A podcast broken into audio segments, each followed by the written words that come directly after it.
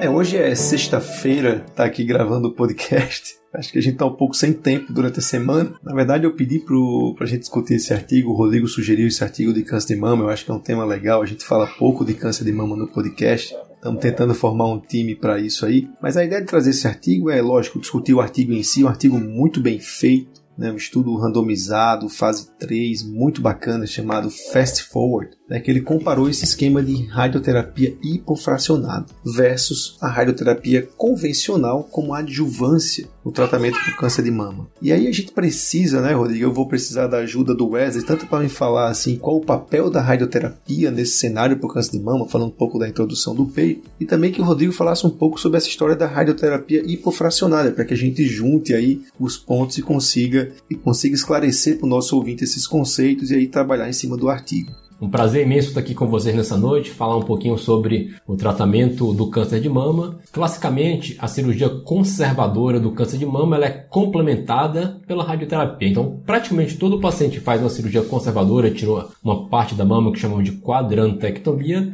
tem esta cirurgia complementada com a radioterapia. E alguns casos submetidos à mastectomia também podem necessitar ah, dessa complementação. Em geral, as indicações para mastectomia necessidade de radioterapia adjuvante são tumores acima de 5 centímetros ou, de uma forma clássica, maior ou igual a 4 linfonodos comprometidos, ou mais modernamente, qualquer volume linfonodal comprometido. E aí vai entrar outros fatores nessa equação também na tomada de decisão do radioterapeuta. A cirurgia conservadora da mama, na verdade, é é um casamento quase que perfeito entre a cirurgia conservadora da mama com a radioterapia adjuvante sobreposta a essa cirurgia.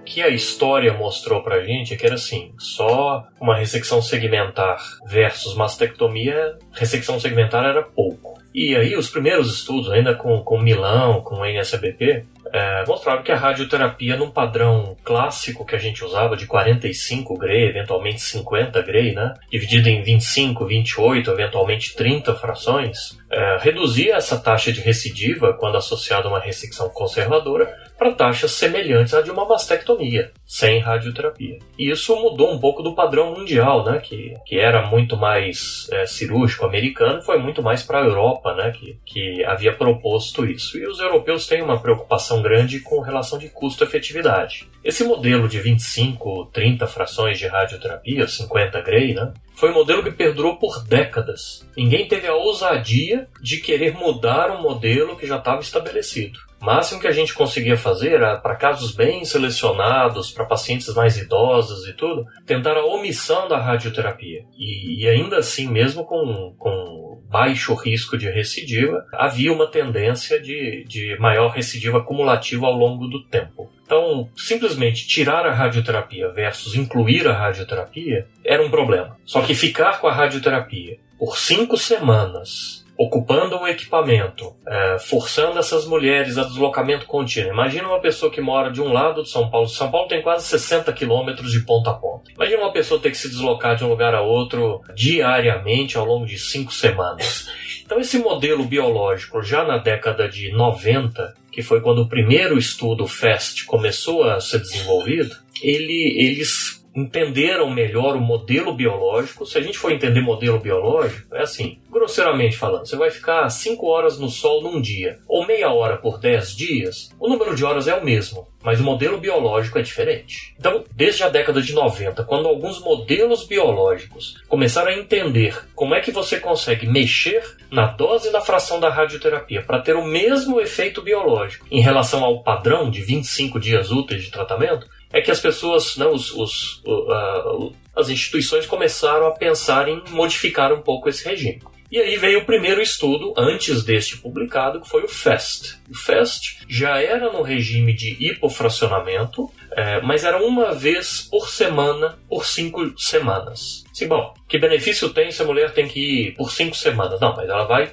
um dia por semana a cada cinco semanas. Se a gente for pensar em coletividade, que é algo que o NHS, né, o, o NHS em inglês do Reino Unido preocupa muito, é de otimização de recurso. Coisa que nós deveríamos ter também no, no nosso país. Então, enquanto o modelo americano ficou muito com 25, 28 frações, o modelo europeu começou a, a, a, a, arriscar ou usar um pouco mais esse regime de fracionamento. Tanto fast em uma fração por semana por cinco semanas, quanto o, o, Start Trial começou com Start Pilot, uh, Start Pilot, depois o Start A e finalmente o Start B, que era hipofracionamento em 15 frações. O Start, tanto A quanto o B, eles uh, aceleraram um pouco mais e eles saíram na frente do Fast. Então, eles mostraram que fazer o hipofracionamento em 15 dias úteis tinha o mesmo resultado de controle de toxicidade, até um pouquinho menos de toxicidade, do que fazer o fracionamento convencional. E isso foi é, sendo adotado mundialmente, vastamente, inclusive no Brasil, mas eles resgataram o FAST, que foi em uma fração por semana é, por cinco semanas, mas eles queriam alguma coisa mais acelerada. E aí veio o conceito do fast forward, que foi, é, foi concebido há, há, um pouco mais de 10 anos, eles já estão mostrando os dados de 5 anos agora, mas já estão prestes a lançar os dados de 10 anos também. E, e esse é um estudo que veio é, sacudir um pouco os conceitos que a gente já tinha. Infelizmente foi, foi lançado no ano passado, era para ter sido apresentado na Estro, no Congresso Europeu de Radioterapia, no ano passado, e não foi por conta da, da pandemia que nós vivemos. E o interessante quando se apresenta em um congresso, você tem a oportunidade de meet the professor, ou seja, é, encontrar com os, os, profissionais que lançaram e tirar algumas dúvidas pertinentes. Por enquanto, nós só temos o artigo, mas ele está aí publicado e é o que a gente vai comentar hoje. Eu só queria falar que eu adorei esse negócio do sol aí, viu, cara? Você usa uma dose menor em menos dias, mas você oferece essa dose e aí você no final tem um efeito biológico igual. Eu adorei isso aí, vou levar isso pra frente. Eu digo, roubei de você, como diz. Essa é de domínio público. Então você pega 50 Grey e compara com 26 Grey. E quem tá olhando fala assim, ah, mas tá fazendo quase a metade da dose? Não, não, não. O modelo biológico não segue essa, essa rotina. Os melhores papers publicados, interpretados a fundo por um time de especialistas em oncologia. Seja muito bem-vindo a mais um episódio do Clinical Papers Podcast.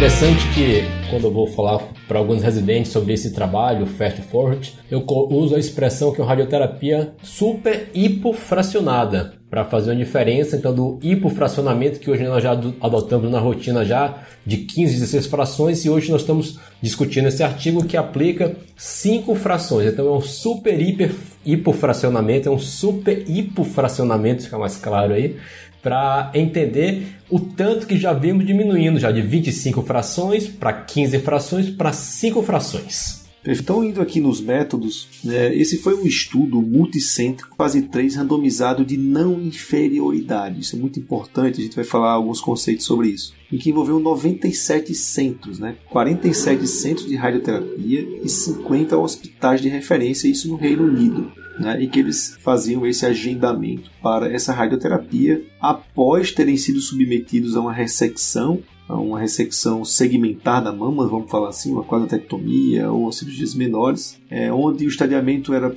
PT13, PN01 ou M0, pacientes acima de 60 anos, tanto do sexo feminino quanto masculino, né, que tinham indicação de adjuvância. Não importava se eles eram positivos ou negativos por HER, então também não importava se eles iam fazer trastuzumab ou não, mas ele não podia fazer trastuzumab no, na vigência da radioterapia. E uma das coisas que eu queria até que o Wesley comentasse é que a radioterapia não era aplicada, né, Wesley? na cadeia linfonodal, queria entender por que eles ficaram com medo de fazer radioterapia hiperfracionada em cadeia linfonodal ou não faz isso atualmente. E aí isso gera um número né, de pacientes, foi feito um cálculo do N. Eu vou falar um pouco mais sobre isso daqui a pouco, mas eu queria ouvir de Wesley essa questão da cadeia linfonodal. Então, a radioterapia hoje de cadeia linfonodal, fundamentalmente axila ou fossa supraclavicular, tem critérios clássicos modernos de irradiação. Fundamentalmente, a gente vai irradiar essa drenagem linfática quando temos mais do que quatro linfonodos sabidamente positivos com alto nível de evidência, né? E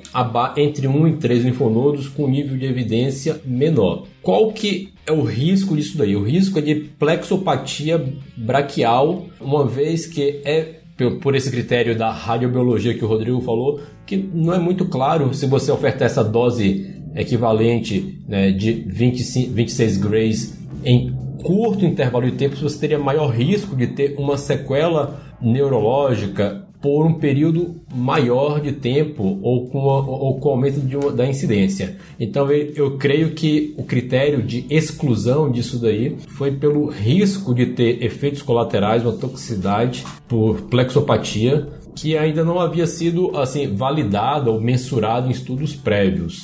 Então esse foi um critério que eu creio que era mais receio da equipe em oferecer esse tratamento para os pacientes. O que, que você acha, Rodrigo? Exatamente, né? Porque se você for pensar na mama como um órgão externo à cavidade torácica, né, é um apêndice, vamos dizer assim, da cavidade torácica, nós temos poucos órgãos de risco ali. Ok, tem coração e o estudo também fez um modelo biológico sobre isso, tem um pouquinho do pulmão que a gente pega, entre 2 e 5% do, de um pulmão, mas o risco era mais gerenciável do que irradiar a fossa clavicular, onde tem o plexo braquial. Então, é, enquanto não se sabia qual é o impacto desse tipo de fracionamento na, no plexo braquial, eles acharam por bem não incluir a drenagem nem da axila, né, ou high tangent, ou amarus-like, nem a, a fossa supraclavicular apesar do que já está em andamento pelo uma, é uma subanálise do um subgrupo do Fast Forward que faz a irradiação da drenagem. A minha, a minha dúvida aqui é o seguinte: esses pacientes fizeram radioterapia hipofacionada da mama e radioterapia convencional do linfonodo, eles foram simplesmente excluídos quando eram N2, é isso, né, Wesley? É, então, N2 não foi colocado, foi só colocado N1 que não tinha indicação de irradiar drenagem. Se ele tivesse indicação, ele sairia do estudo. Ele até coloca lá que alguns pacientes saíram do, do estudo porque, apesar de N1, por outros fatores clínicos e anatomopatológicos, o time julgou que deveria irradiar a drenagem e ele foi excluído dessa análise. Tá, então eu vou, eu vou continuar aqui. Ele fez um esquema de randomização em blocos. A gente tem alguns episódios falando do benefício de fazer isso. É que é um estudo aberto, você randomizar em bloco. Teoricamente você não sabe qual é o paciente, é, o próximo paciente a ser. Assim, não é. Ah, vai um para um lado, um para o outro, para um lado, para o outro. Você perde essa sequência, então em bloco a randomização era um pouco melhor do que uma randomização, vamos falar assim. Mas aí, aí tem todo o esquema aqui de radioterapia que o Rodrigo vai falar já já, é, essas doses direitinho. Eu acho que quem faz radioterapia tem toda a curiosidade de ver. Mas eu queria discutir essa questão da, da, da análise estatística antes da gente chegar até nos próprios outcomes. Né? Então, a análise estatística né, fez um, um, sample size, né, um desenho de estudo, que ele avaliou o seguinte: olha, eu preciso de 4 mil pacientes, isso com poder de 80%, e ele era um one-sided o Insider é o seguinte: eles não consideravam que esse estudo iria ter resultado negativo. Ele não, ele não levou em consideração, por exemplo, que fazer radioterapia hipofracionada era pior. A gente já viu em outros estudos que hipofracionamento é ok. Em nenhum desses outros estudos a hipofracionada foi pior. Então ele falou assim: olha, não tem sentido analisar se isso é pior. Mas aí ele fez uma coisa que chama estudo de não inferioridade. Ele não fez um estudo de superioridade. Só para a gente entender o estudo de não inferioridade é o seguinte: o estudo de não inferioridade ele fala assim, olha, eu tenho uma terapia que ela é não inferior à terapia atual. Não é que ela é igual, ela, é, ela não é equivalente, ela é não inferior. E por que esse conceito é interessante? Porque dentro do estudo de não inferioridade existe uma margem de não inferioridade. Os estudos de não inferioridade eles aceitam até que o resultado seja um pouco pior para o braço intervenção. Aí a gente chama isso de margem de inferioridade, eu vou falar o que é isso. Mas existem tantos outros benefícios que justificam fazer esse método. Por exemplo, você tem um remédio novo que você só precisa usar ele uma vez ao dia, em vez de usar três vezes ao dia ou precisar medir taxa disso todo dia. Então, a entrega da medicação é mais fácil, portanto, a aderência do paciente é melhor. Portanto, mesmo ele sendo pior em 1%, em 2%, vale a pena a gente usar esse remédio. Isso é um desenho de estudo de não inferioridade. Então, aqui nesse nesse trabalho, os autores entenderam que fazer menos radioterapia, o paciente vai menos no hospital, o efeito biológico é muito igual. Ele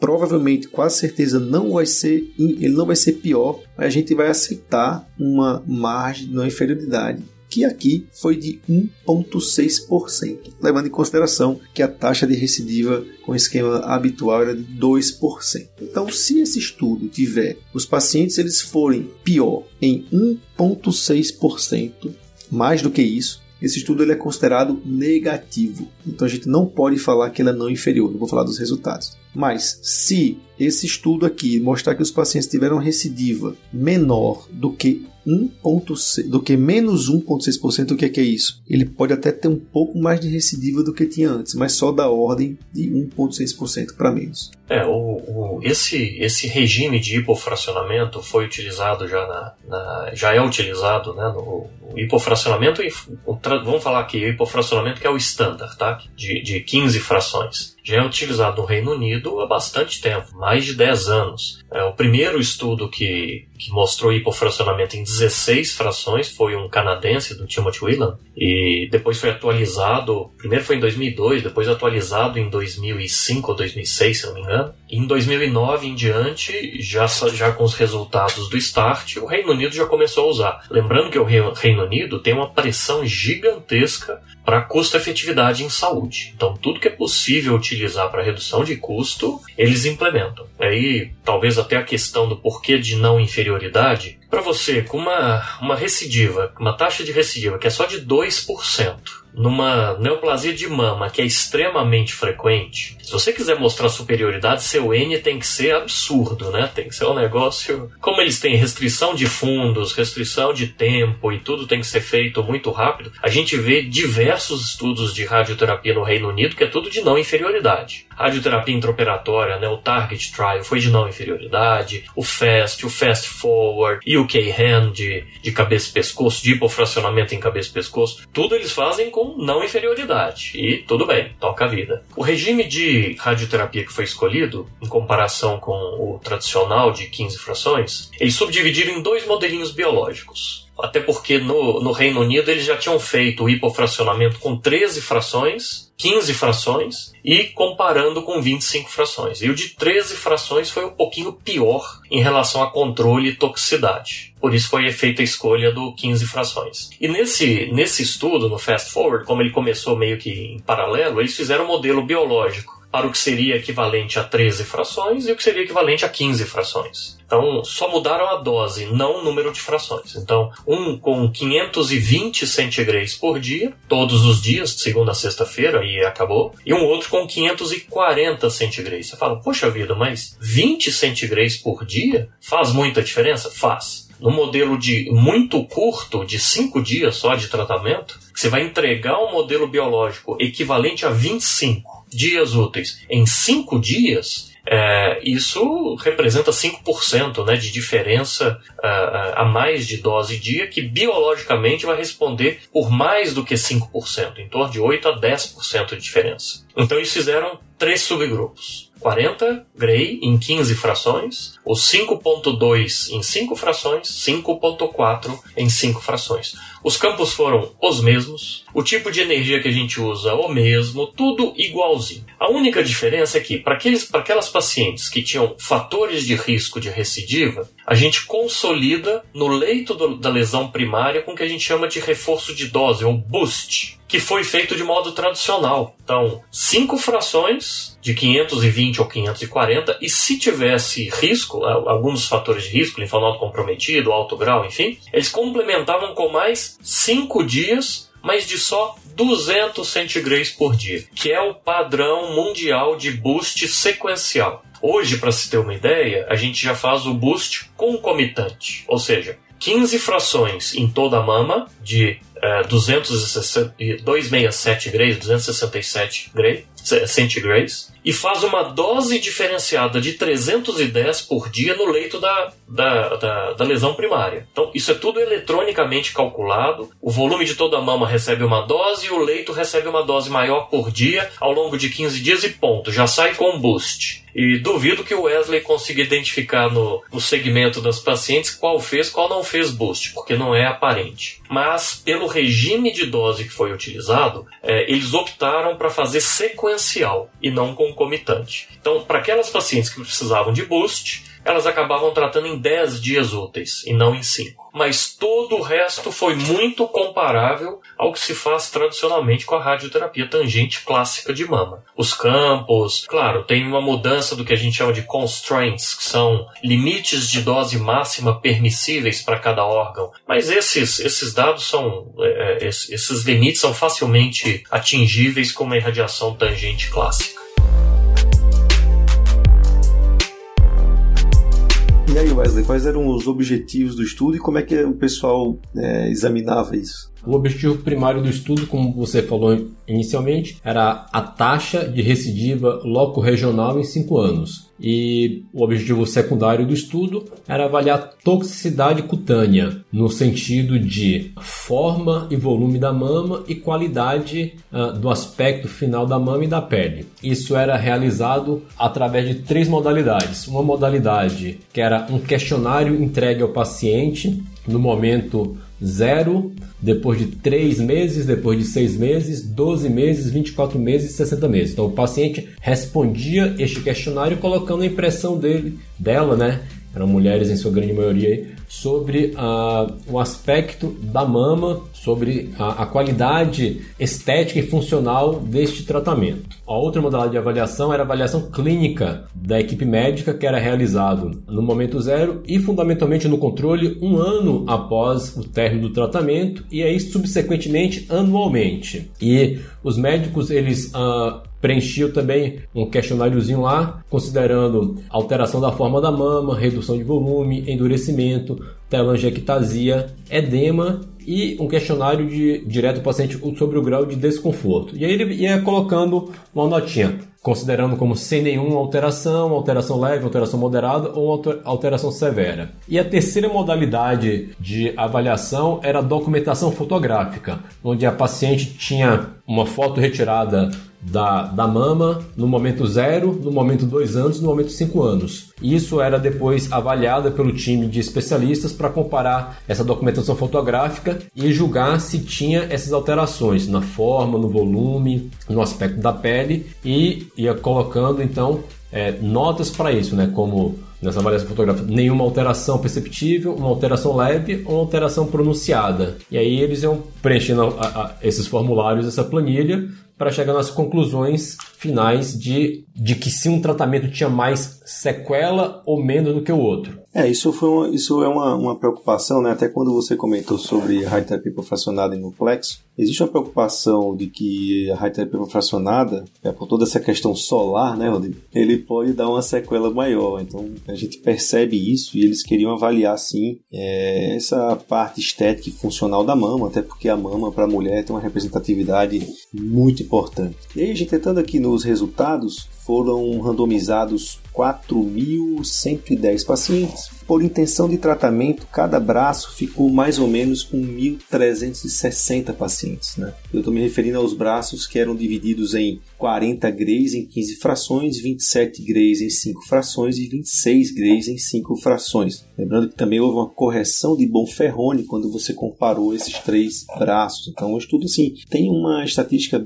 bem bacana, não teve problema com a, com a estatística, é uma estatística bem desenhada em relação a isso. E aí a gente tem aqui a tabela 1, né? A tabela 1 ela fala aqui da idade das pacientes, então a gente pode ver aqui, ó, entre 50 e 70 anos foram cerca de 65, 70% dos casos, sexo feminino 99,6%, grau tumoral 2 e 3 foi cerca de 80% dos casos, né, em relação ao risco, alto grau, cerca de 38 a 40%, tudo muito parecido entre os grupos. Né, lembrando que todos avaliaram status de fonodal, status de ré, enfim, mas eram estudos bem pareados. E também um pouco aqui ele fala do T1A, T1B, T1C, só para vocês terem ideia aqui, o T1C 45% em cada grupo, T2 30%, HER2 positivo, é, receptor hormônio, estrogênio positivo, HER2 positivo 7%, estrogênio positivo, HER2 negativo 80%. Assim ele foi subdividindo nos subtipos hoje que a gente sabe, né, biomoleculares do, do, do tumor de mama.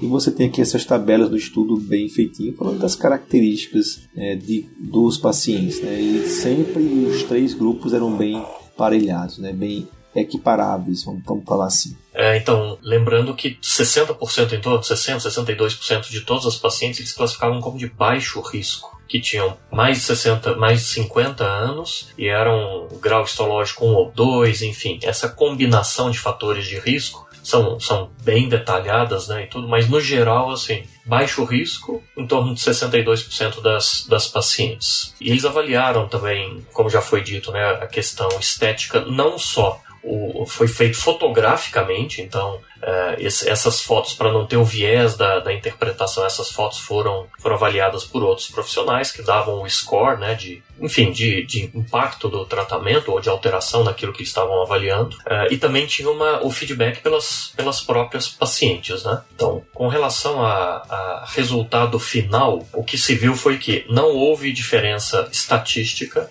entre ou não o, os tratamentos hipofracionados não foram estatisticamente inferiores ao tratamento padrão de 15 frações em 40 com 40 Gray, né? 40 Gray em 15 frações. É claro que a gente não conseguiu e ainda é cedo, né? 5 anos para mama, a gente considera um pouquinho cedo. Vários dos estudos, algumas das curvas começam a abrir depois de 5 anos, por isso que eles já estão se programando para os dados de 10 anos mas em cinco anos, que foi na publicação desse artigo, não houve nenhuma diferença com relação à recidiva ipsilateral, que foi o objetivo primário do estudo. Eu vi que você falou de cinco anos, mas eles tinham um segmento de 71 meses, um pouco mais. É um segmento grande, mas ok, você falou sobre isso. Então é interessante isso, pessoal. É, o trabalho ele atingiu, ele não atingiu aquela margem de não inferioridade. Então, ele é um estudo positivo, ele realmente foi não inferior. E o interessante é que houve uma. Se a gente pegar os números absolutos, as terapias hipofracionadas tiveram um resultado até um pouco melhor né, em controle local do que a terapia comum.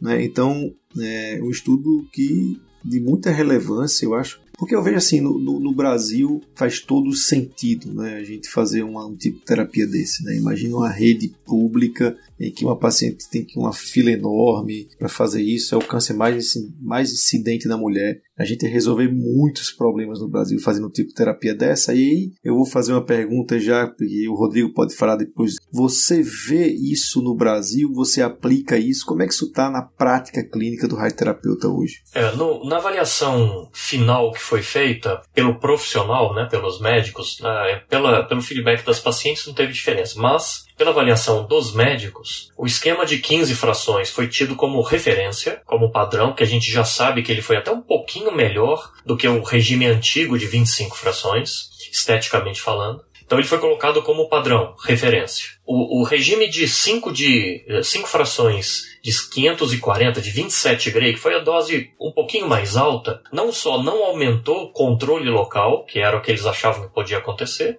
como foi até um pouquinho pior, se a gente vai olhar na análise né, direta, head to head, mas ele também foi, em quase todos os cenários estéticos, pior do que o regime de 15 frações. Então ele foi pior para distorção mamária, para é, redução do volume mamário, para induração, tanto no leito tumoral, que geralmente fica uma fibrose ali por 6, 12 meses, ele tanto foi pior ali quanto fora da mama de modo geral. Para telangiectasia, para edema e aquilo que o mastologista detesta quando acontece, que é a dor ou desconforto mamário persistente. Então, em todos esses cenários, exceto é, desconforto mamário, né, dor mamária, o esquema hipofracionado com mais alta dose, com 27 graus, foi pior do que o hipofracionamento clássico de 15 frações. Já o regime de mais baixa dose, além de ser menor um pouquinho os índices de, de recidiva local, exato que estatisticamente nenhuma diferença, deu 0,7% de, de diferença, ele foi pior do que o fracionamento convencional de 15 frações em dois aspectos, estatisticamente falando: de induração da mama fora do leito tumoral e de edema mamário.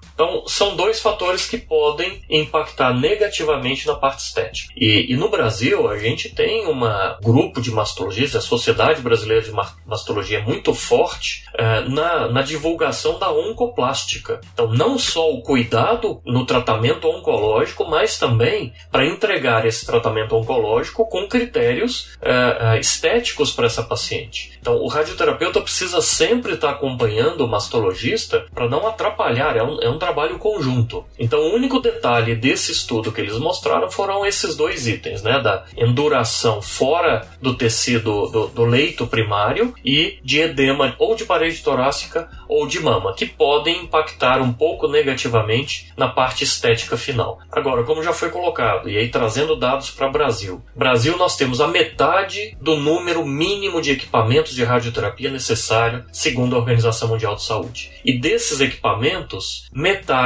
vai estar sucateada até 2023 a omissão de radioterapia ou o adiamento do início da radioterapia comprometem os índices de controle local. 30%, em torno de 25 a 30% do volume de radioterapia de um serviço é mama. Ou seja, esse estudo cai como uma luva para as necessidades de um país carente de recursos de equipamentos como o nosso, para garantir uh, o controle local e a continuidade de um tratamento oncológico que é feito com taxas de toxicidade, enfim, que são absoluta, absolutamente aceitáveis dentro de um cenário uh, que nós temos. Eles não colocaram detalhes, por exemplo, do volume mamário, que a gente sabe que mamas muito volumosas tendem a ter maior toxicidade com a radioterapia. Pensando se esse estudo for reproduzido na Itália, como é que não, não vai ser? Mas isso é só um, é uma preocupação que a gente tem, uma preocupação estética de toxicidade, enfim enfim. É, mas acho que para a questão do Brasil e de população isso não é tão relevante assim. Aí, Raniel, um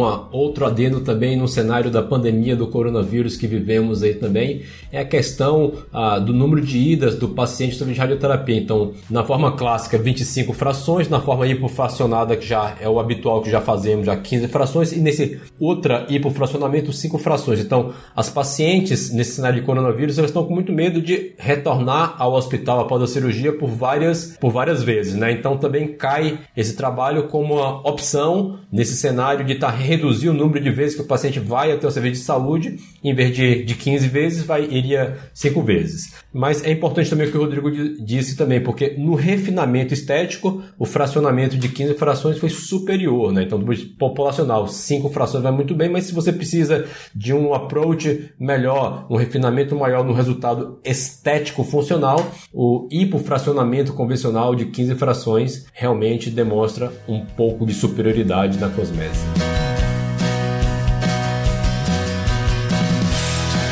Isso do ponto de vista de pessoas que avaliaram é, de uma forma qualitativa, tendo por base uma mama já irradiada por outro esquema que ele estava habituado a ver. Eu não sei se isso uh, tão, tão fiel assim. Mas enfim, pessoal, acho que esse episódio foi muito rico. A gente aprendeu muitos conceitos aqui. Espero que vocês tenham gostado. Rodrigo, Wesley, vamos continuar aí tentando fazer mais papers de câncer de mama. E até semana que vem com mais um paper aqui no Clinical Papers Podcast. Obrigado. Aí, pessoal, até lá. Obrigado.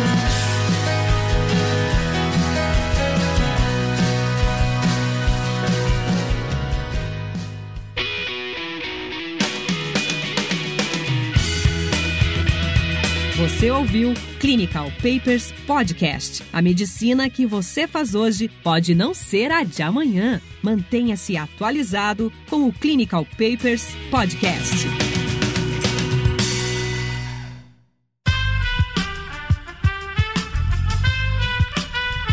Esse podcast foi editado por Aerolitos Edição Inteligente.